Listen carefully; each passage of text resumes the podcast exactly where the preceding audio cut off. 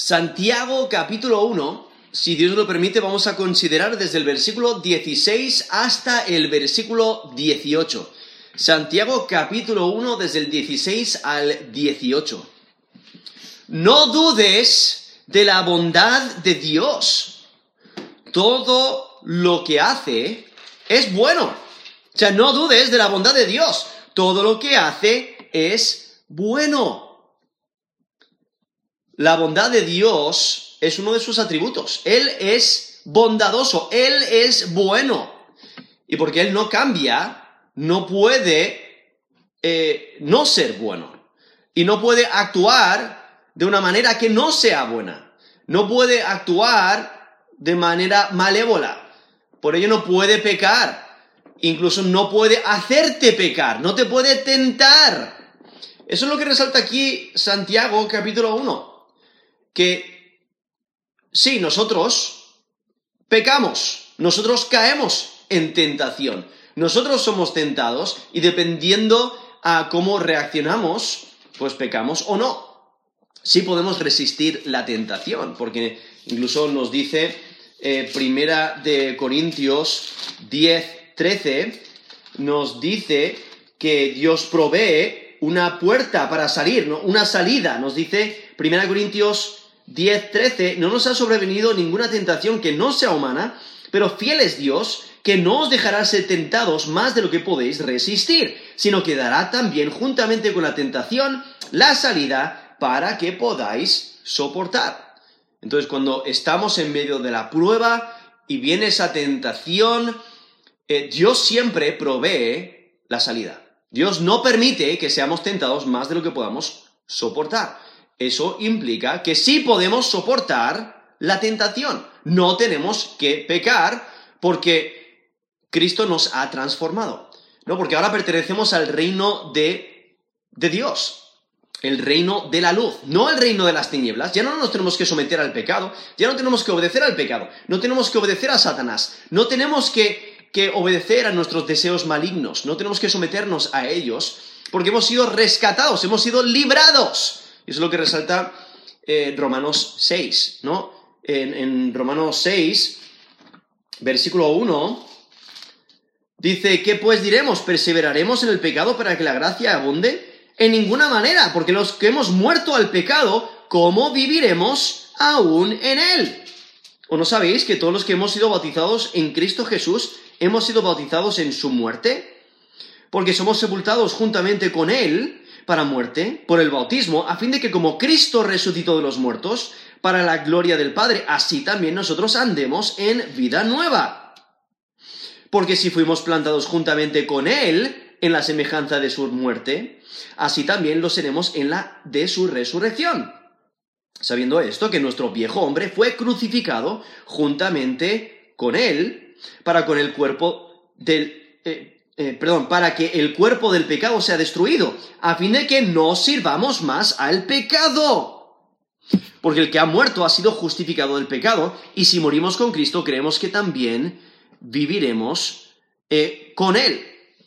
Y entonces, saltando al versículo 11, dice, así también vosotros, consideraos muertos al pecado, pero vivos para Dios en Cristo Jesús, Señor nuestro, no reine pues el pecado en vuestro cuerpo mortal, de modo que lo obedezcáis en sus concupiscencias, ni tampoco presentéis vuestros miembros al pecado como instrumentos de iniquidad, sino presentaos vosotros mismos a Dios como vivos de entre los muertos, y vuestros miembros a Dios como instrumentos de justicia, porque el pecado no se enseñoreará de vosotros, pues no estáis bajo la ley, sino bajo la gracia, ¿no? Y, y he leído la mayor parte de ese texto de Romanos 6, del 1 al 14, donde resalta esa idea de que ya no somos esclavos al pecado, ya no tenemos que vivir en pecado porque hemos sido rescatados, hemos sido rescatados por la fe. Al haber puesto nuestra fe y confianza en Jesús como Señor y Salvador, ya no tenemos que vivir en pecado, ya no tenemos que someternos al pecado.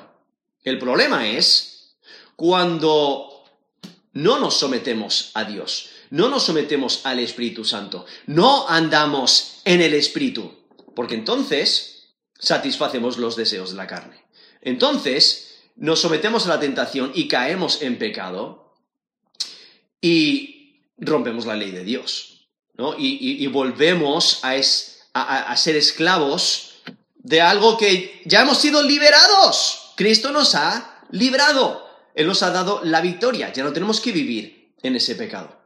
Y entonces aquí, volviendo a Santiago, eh, Santiago nos presenta la idea que la tentación va a venir, ¿no? Las pruebas van a venir.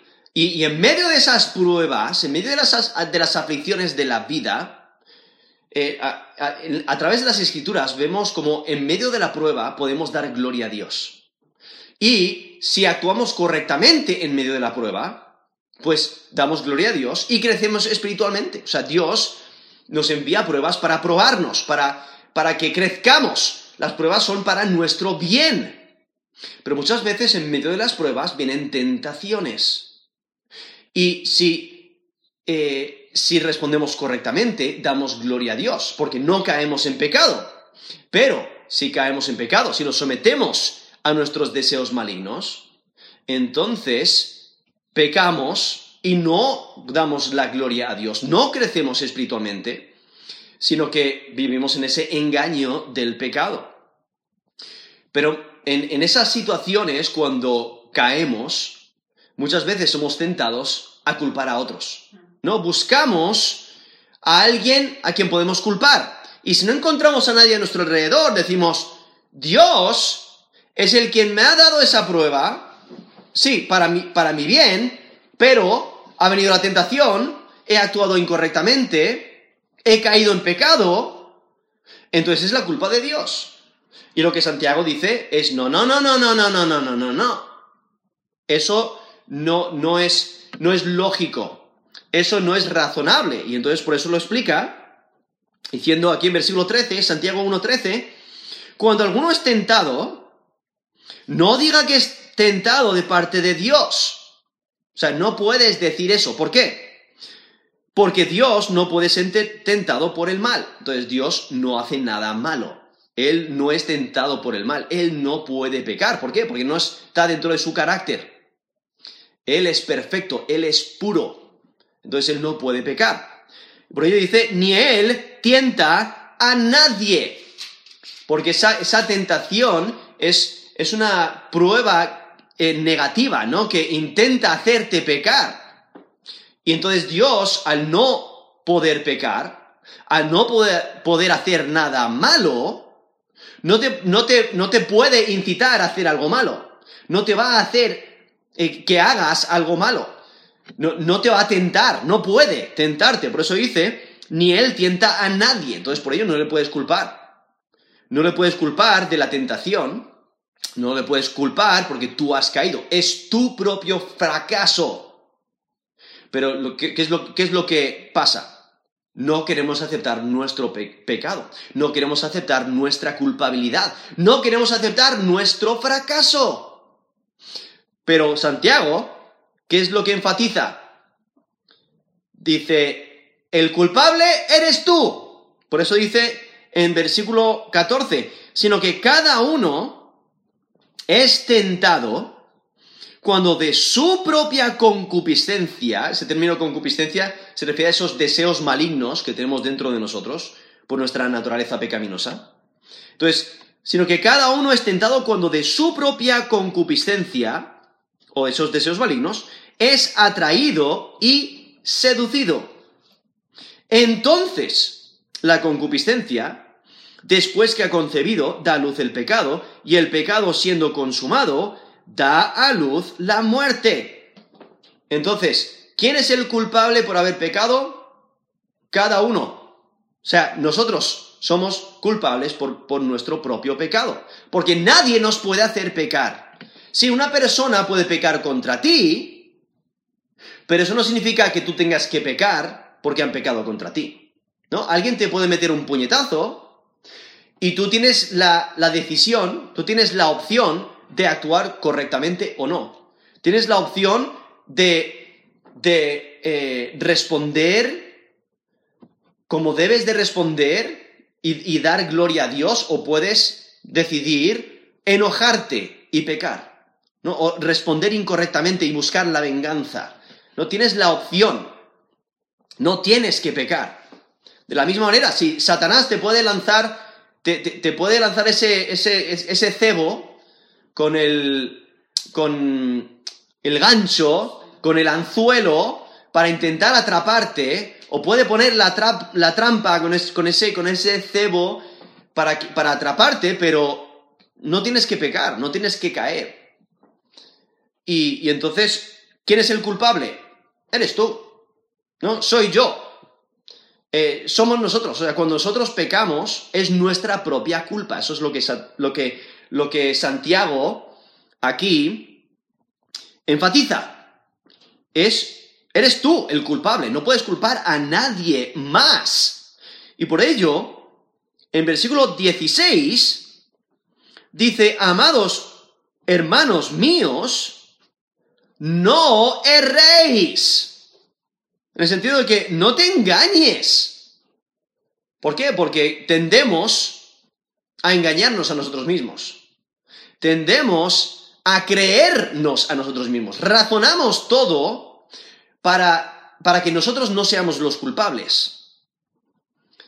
Eh, constantemente cuando alguien hace lo malo, ¿qué es lo que hace? Culpar a los demás.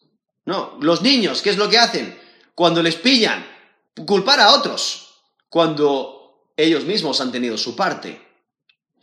Y, pero es que somos así, ¿no? Eh, intentamos eh, salirnos con la nuestra. Aunque nosotros hemos sido los, los que hemos fracasado y no hay nadie más a quien podamos culpar, muchas veces, pues, incluso intentamos culpar a Dios, pero lo que Santiago dice es, para nada, tú eres el culpable. Y entonces aquí, desde el versículo 16 al 18, resalta eh, que es imposible que Dios sea el culpable de tu pecado. Es imposible que Dios te haya tentado.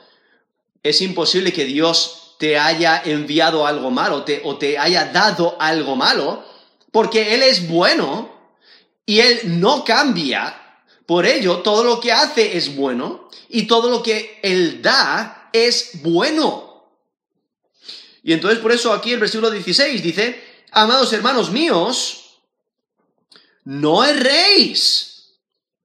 Ese término ahí traducido erréis es la idea de dejarse engañar o dedicarse al error, de descarriarse. Y si notáis, aquí Santiago empieza este texto diciendo amados hermanos, ¿no? Empieza con una expresión de aprecio, hablando a, a los creyentes, ¿no? Que son amados y son hermanos porque pertenecen a la familia de Dios por su fe, por haber puesto su fe y confianza en Jesús como Señor y Salvador.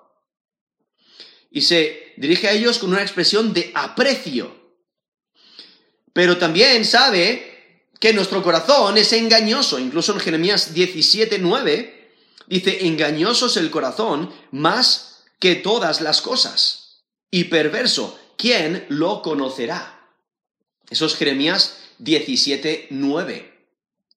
Ahí mismo resalta el, error de confiar en tu corazón. El error de creer que tú siempre tienes la razón. El, creer que simplemente porque tienes el deseo de hacer algo, que eso significa que es bueno. No. Aquí, en, ahí en Jeremías 17.9 dice, el engañoso es el corazón más que todas las cosas. Y perverso. Por ello debemos de evaluar todo conforme a las escrituras. Debemos de tomar decisiones conforme a las escrituras. Debemos asegurarnos que estamos cumpliendo la voluntad de Dios que nos revela aquí las escrituras.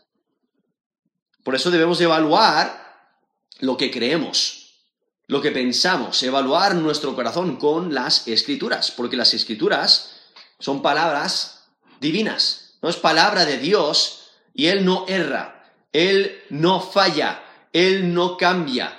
Eh, sus palabras son verdad, por eso podemos confiar en ellas. Y entonces lo que Santiago desea es que el creyente no esté equivocado, que, que entienda esta realidad. Dios no tienta a nadie. Dios es bueno, Dios da lo bueno. No hay un origen de lo bueno aparte de Dios. O sea, Dios es quien da todo lo bueno. Entonces no debes de, pensar ni continuar en, el error, ¿no? De creer la mentira. Y por ello no debes de, eh, disculpar tu pecado. No debes de desviar la culpa cuando tú pecas. No te engañes pensando que tú no eres el problema. No te engañes pensando que no es problema de tu corazón o de tus deseos. No, debemos de reconocer nuestros pecados. Y cuando reconocemos nuestros pecados, ¿qué es lo que debemos hacer? No, primera de Juan 1.9. Dice que si confesares, que si confesamos nuestros pecados, Él es fiel y justo para perdonar nuestros pecados y limpiarnos de toda maldad. Eso es primera de Juan 1.9. ¿Qué es lo que debemos hacer? Eh, confesar nuestros pecados. Y porque Dios es fiel y Dios es justo, Dios no cambia, pues Él está dispuesto a perdonar a aquellos que confiesan sus pecados, que se arrepienten genuinamente de sus pecados y claman a, Dios para perdón, ¿no? para redención, los que tienen fe en Jesús como Señor y Salvador. Y es que Dios es soberano y sabe lo que es mejor para ti. Y por ello Él te da lo que es mejor para ti. Muchas veces quizás no es lo que nosotros queremos, pero Dios siempre todo lo que Él hace, lo hace con, eh, con, con el bien en mente. Él te da lo que es mejor para ti. Por ello no te dejes engañar. Eh, no, te, no, no cuestiones a Dios. Sé un hacedor de la palabra como, luego nos va a mencionar, a partir del, versículo 21, incluso nos dice el versículo 22, sed hacedores de la palabra, no tan solamente oidores, engañándoos a vosotros mismos. Porque cuando solamente oímos la palabra y no la ponemos por obra, entonces realmente nos estamos engañando a nosotros mismos. Y esa es la clave para pecar. Te engañas a ti mismo, no quieres creer la verdad y por ello caes en error y pecas porque crees el error en vez de la verdad. Y entonces por ello aquí nos dice Santiago 1.16, amados hermanos míos, no erréis, versículo 17.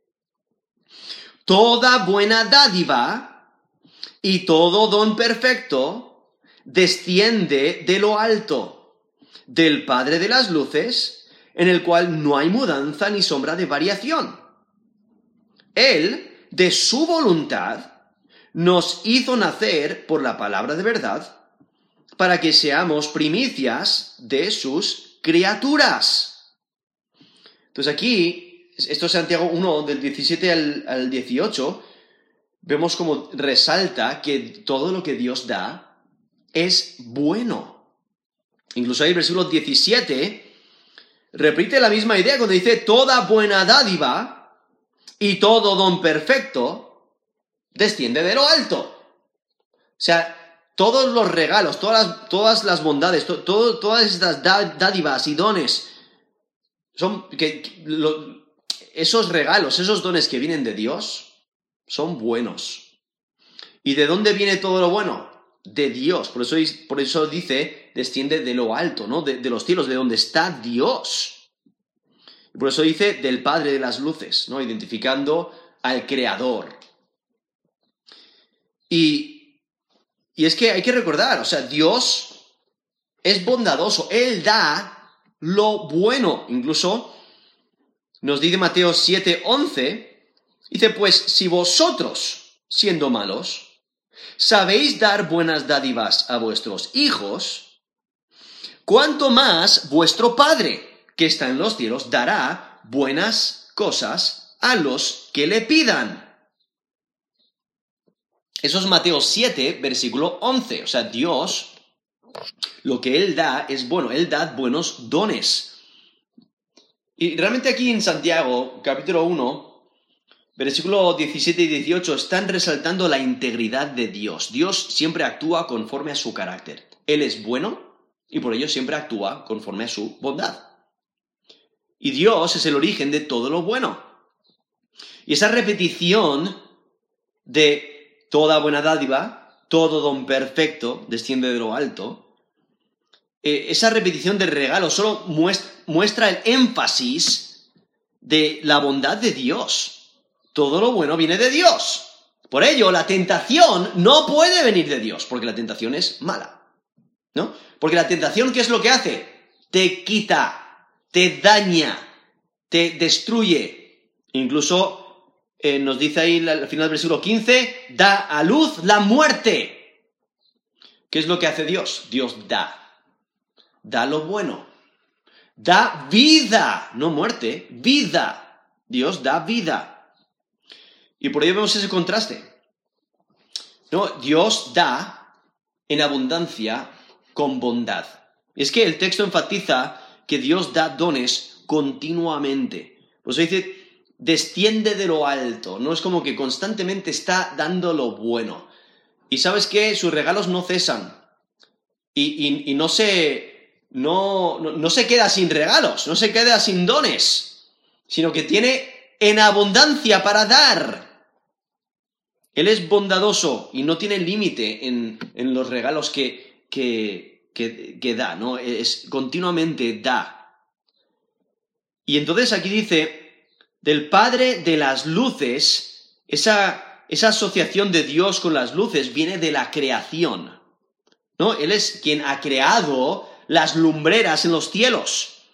Incluso nos dice Génesis 1.14, Dijo luego Dios, haya lumbreras en la expansión de los cielos para separar el día de la noche y sirvan de señales para las estaciones, para días y años. Eso es Génesis 1, 14. O en Salmo 136, versículo 7. Al que hizo las grandes lumbreras, porque para siempre es su misericordia. Y aquí menciona a Dios con esa, asociación con las lumbreras, porque Él es el hacedor de las grandes lumbreras, Él es el creador, y por ello la, creación misma demuestra que lo que Dios da es bueno. O sea, demuestra que Dios da buenos dones. Y aún también resalta el poder de Dios, resalta el cuidado de Dios para con el mundo, para con su creación. Todo lo que Él hace es de acuerdo a su bondad. Todo lo que Él da es bueno. Y, por ello, aquí menciona al, Padre de las luces y está haciendo una comparación con ellas, porque dice, en el cual no hay mudanza ni sombra de variación. O sea, eh, está hablando del Padre de las luces, en el cual no hay mudanza, o sea, Él no cambia, no, y tampoco hay sombra de variación. Por eso menciona las luces. Porque las grandes lumbreras constantemente están cambiando, constantemente se están moviendo. Y las luces demuestran cambios con las estaciones.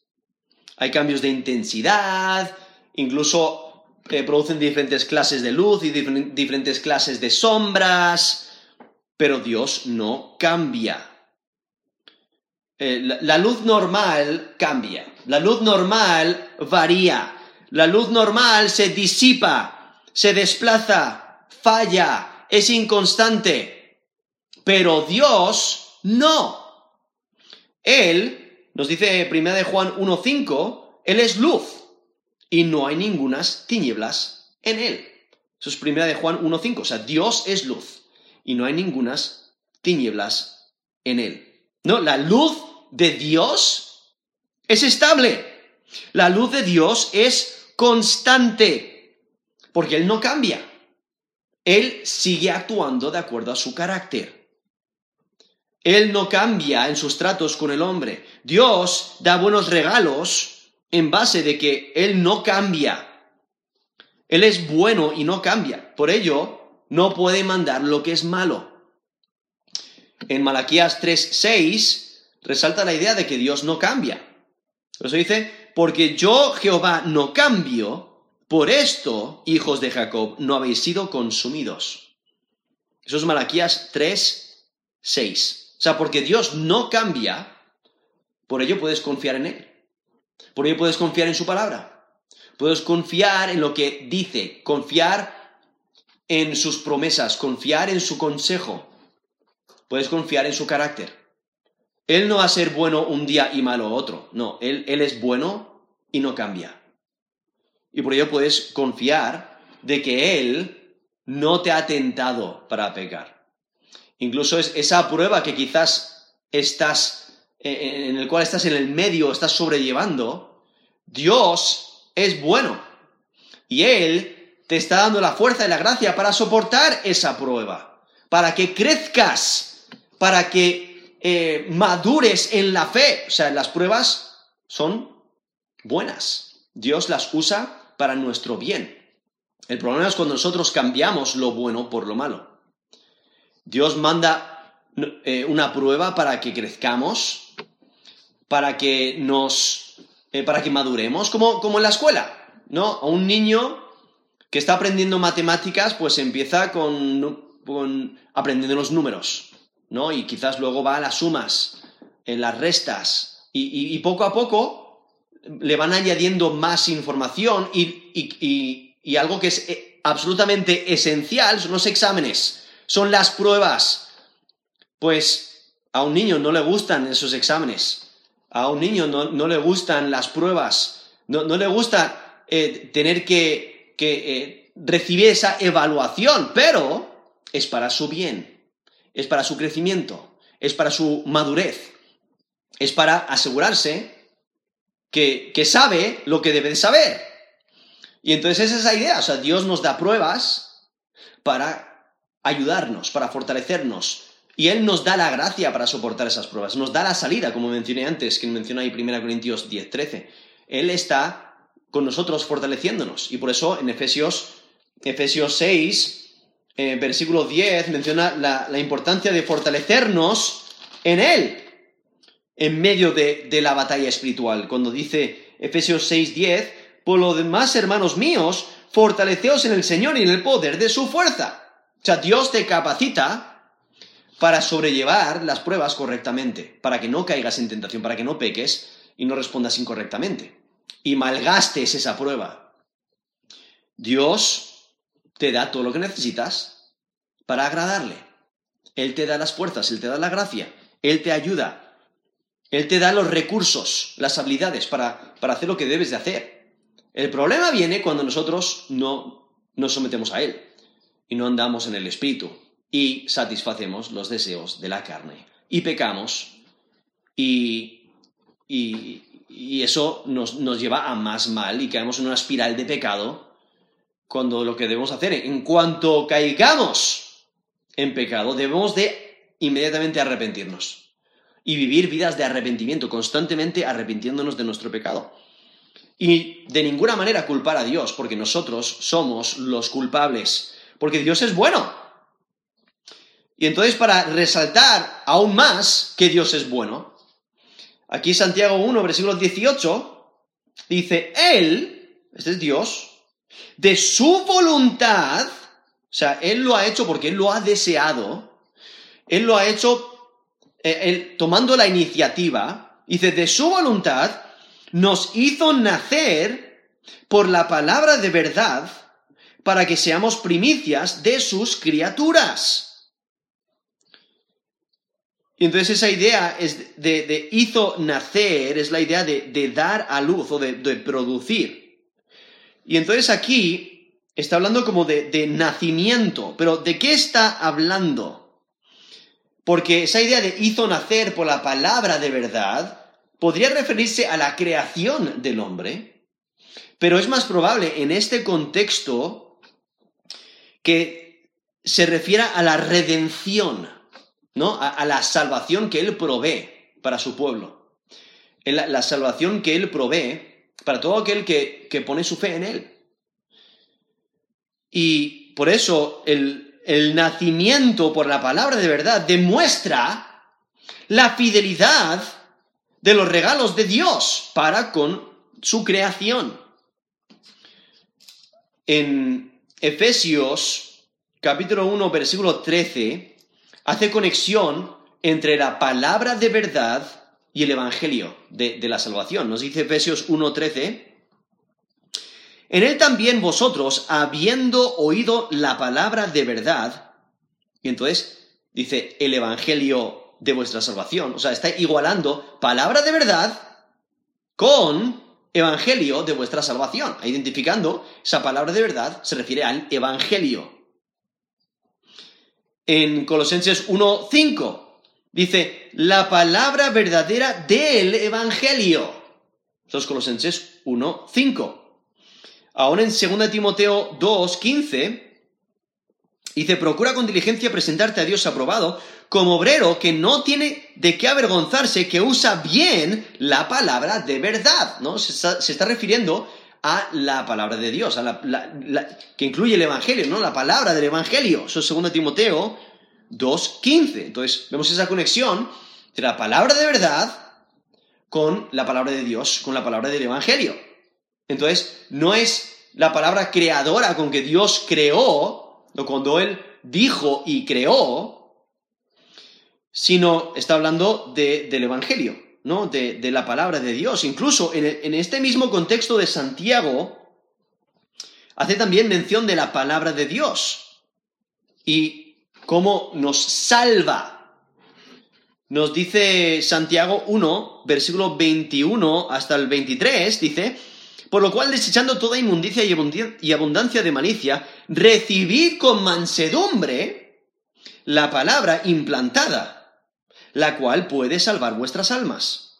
Pero sed hacedores de la palabra, y no tan solamente oidores, engañando, engañándoos a vosotros mismos. Porque si alguno es oidor de la palabra, pero no hacedor de ella, este semejante al hombre que considera en un espejo su rostro natural. Y luego continúa el texto, pero si notáis, en esos tres versículos menciona la importancia de hacer, ser hacedores de la palabra, poner en práctica la palabra y que esa palabra puede salvar tu alma.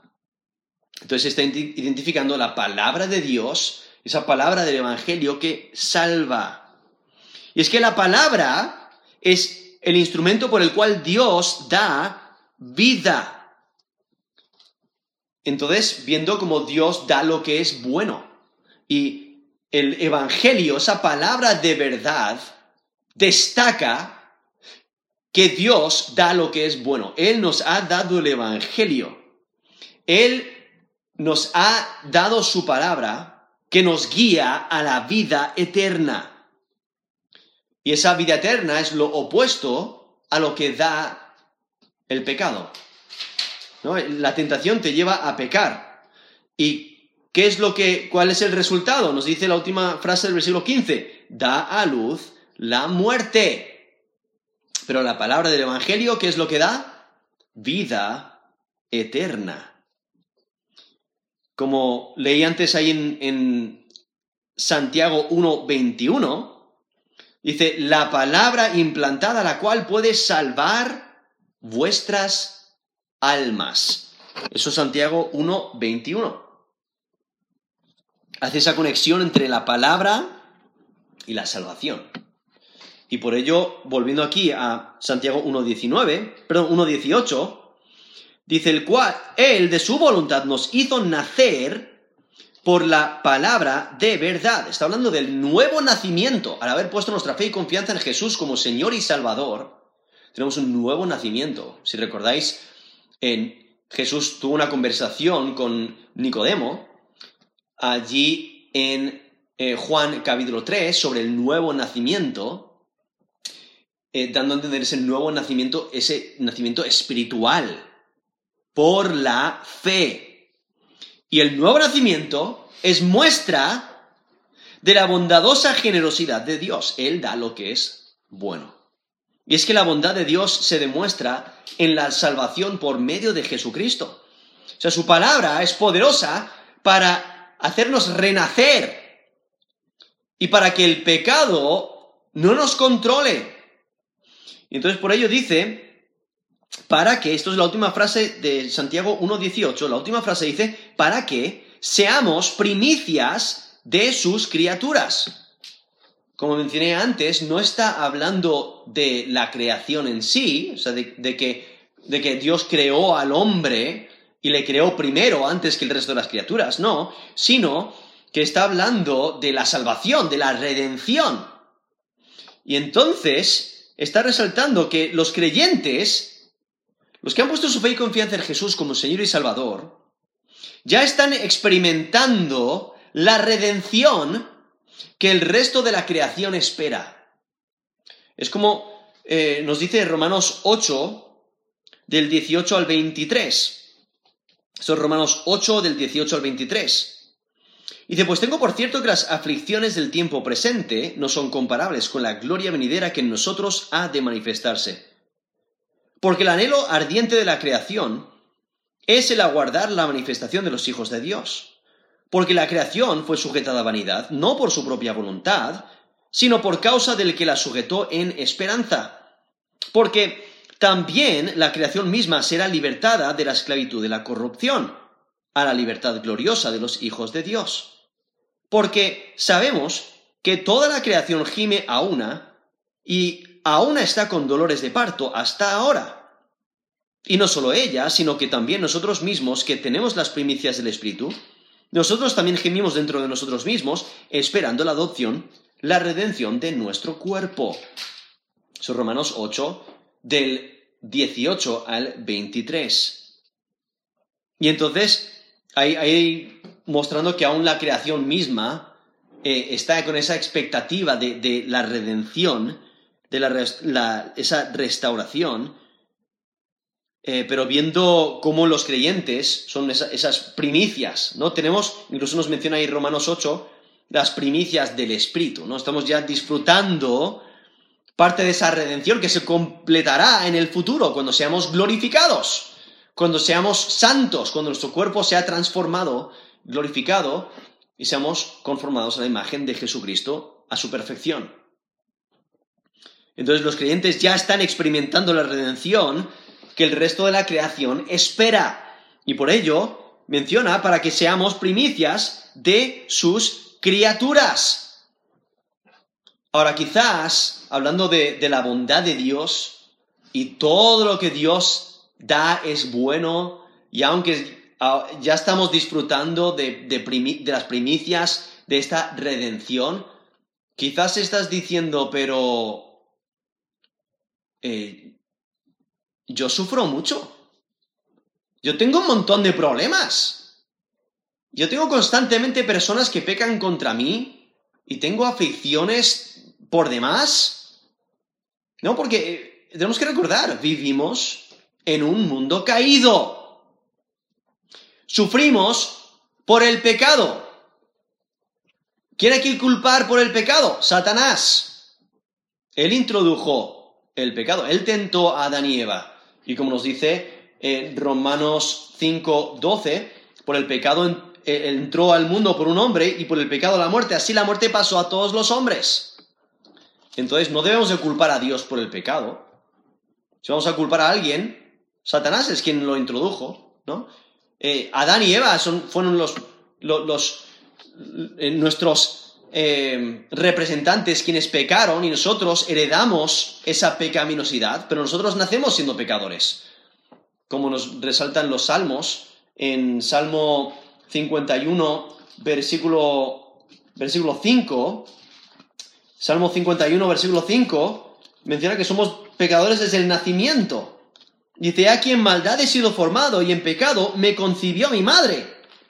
O en Salmo 58, versículo 3, se apartaron los impíos desde la matriz, se descarriaron hablando mentira desde que nacieron. O sea, somos pecadores desde el nacimiento, porque hemos heredado esta naturaleza pecaminosa. Entonces, sabemos que aún no hemos, no, no se ha completado la salvación en nosotros, porque continuamos en este cuerpo de muerte, en este cuerpo pecaminoso, con esta naturaleza pecaminosa. Y por eso hay esa batalla espiritual donde, eh, como nos dice Mateo 26, 41, Mateo 26, versículo 41, dice, velad y orad para que no entréis en tentación, el espíritu la verdad está dispuesto, pero la carne es débil. O sea, nuestra carne pecaminosa es débil, quiere pecar, desea pecar, ama el pecado. Pero hemos sido transformados y entonces eh, eh, hemos nacido de nuevo y entonces andando en el Espíritu, ¿no? nuestro Espíritu a la verdad está dispuesto, queremos obedecer a Dios, pero estamos en esta batalla espiritual, lo cual en Romanos 7 el apóstol Pablo dice, ay, ¿quién me librará de este cuerpo de muerte? No, porque constantemente estamos en una batalla espiritual Y la batalla está en nosotros. Y entonces por ello aquí Santiago está diciendo, mira, no puedes culpar a nadie por tu pecado. Eres tú el que pecas. Estás en esta batalla espiritual, debes someterte a Dios.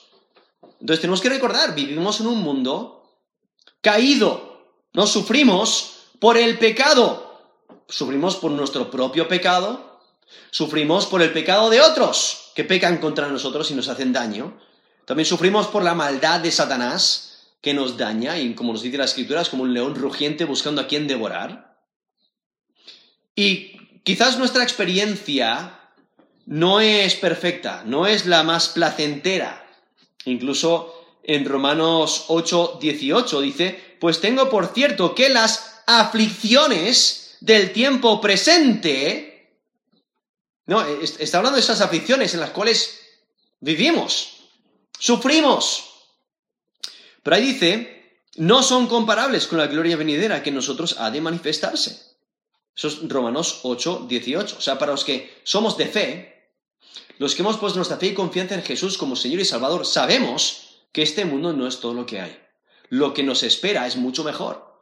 Y la realidad es, como menciona ese texto en Romanos 8, 18, eh, no, son comparables. No, este, estas aflicciones realmente no se pueden comparar con la gloria maravillosa que nos espera, esa gloria venidera que en nosotros ha de manifestarse. Incluso 2 Corintios 4, 17, dice, porque esta leve tribulación momentánea produce en nosotros cada, una cada vez más excelente y eterno peso de gloria. Eso es 2 Corintios 4, 17. O sea, estas pruebas que vienen, lo cual ahí dice leve, o sea, realmente son pequeñas, es una tribulación, o sea, es, dolorosa, pero dice es momentánea, o sea, es durante un corto tiempo. ¿Por qué es durante un corto tiempo? Porque es el tiempo que viva sobre la tierra.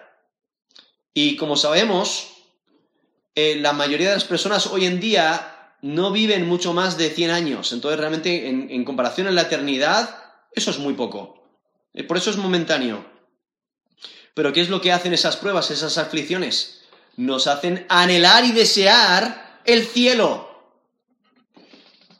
Y entonces lo que tenemos que recordar, que aunque sí hay pruebas, hay aflicciones, Dios en su soberanía, en su control, Él obra todo para bien. Él aún usa ese pecado que te han hecho, ¿no? que han pecado contra ti, Dios puede cambiar eso para bien, porque tú puedes reaccionar correctamente y entonces esa prueba te ayuda a crecer espiritualmente, te ayuda a madurar en la fe. Esa, esa aflicción por la cual estás pasando, si confías en Dios, eso es, es, eh, eh, para tu bien, eh, estás creciendo espiritualmente, estás actuando correctamente, entonces esas pruebas te ayudan en tu vida espiritual. Das gloria a Dios en medio de las pruebas. Y por ello, Romanos 8 de 28 al 29, eh, es verdad. O sea, e, e, ese texto continúa siendo verdad. Cuando dice, sabemos que los que aman a Dios, todas las cosas les ayudan a bien. Esto es, a los que conforme a su propósito son llamados porque los que antes conoció también los predestinó para que fuesen hechos conformes a la imagen de su Hijo, para que Él sea el primogénito entre muchos hermanos. Son Romanos 8, de 28 al 29. Entonces ahí lo que resalta es que Dios usa todo para nuestro bien. ¿Y para, para el bien de quiénes? De los creyentes, ¿no? De los que le aman, de los que son llamados, y Dios usa todo para bien, aunque nos hagan mal, aunque las aficiones sean difíciles, aunque las pruebas sean grandes, si actuamos correctamente en medio de las pruebas, entonces crecemos espiritualmente, maduramos en la fe. Dios lo usa para nuestro bien. Y Dios está mucho más interesado en nuestro crecimiento espiritual que en, en que tengamos una vida sin problemas, que en que tengamos una vida sin sufrimiento. Porque su propósito es como nos dice Romanos 8:29, es que seamos conformados a la imagen de su Hijo, ¿no? Que seamos más como Jesucristo. su deseo no es que seamos más ricos eh, en posesiones, o que tengamos una salud perfecta, o que siempre tengamos un buen trabajo, o que eh, nunca tengamos problemas. Ese no es el interés de Dios. Su, interés es que, seamos conformados a la imagen de su Hijo. Entonces tenemos que recordar, todo lo que Dios hace es bueno, es para nuestro bien. Y por ello debemos de confiar en su bondad. No dudar. No debemos de dudar de la bondad de Dios porque todo lo que Él hace es bueno. Por ello, no dudes de la bondad de Dios porque todo lo que Él hace es bueno. Entonces, en vez de culpar a otros, por tu pecado, acepta tu responsabilidad y arrepiéntete. En vez de esconder tu pecado, confiésalo. En vez de intentar justificarte, reconoce lo pecador que eres y arrepiéntete.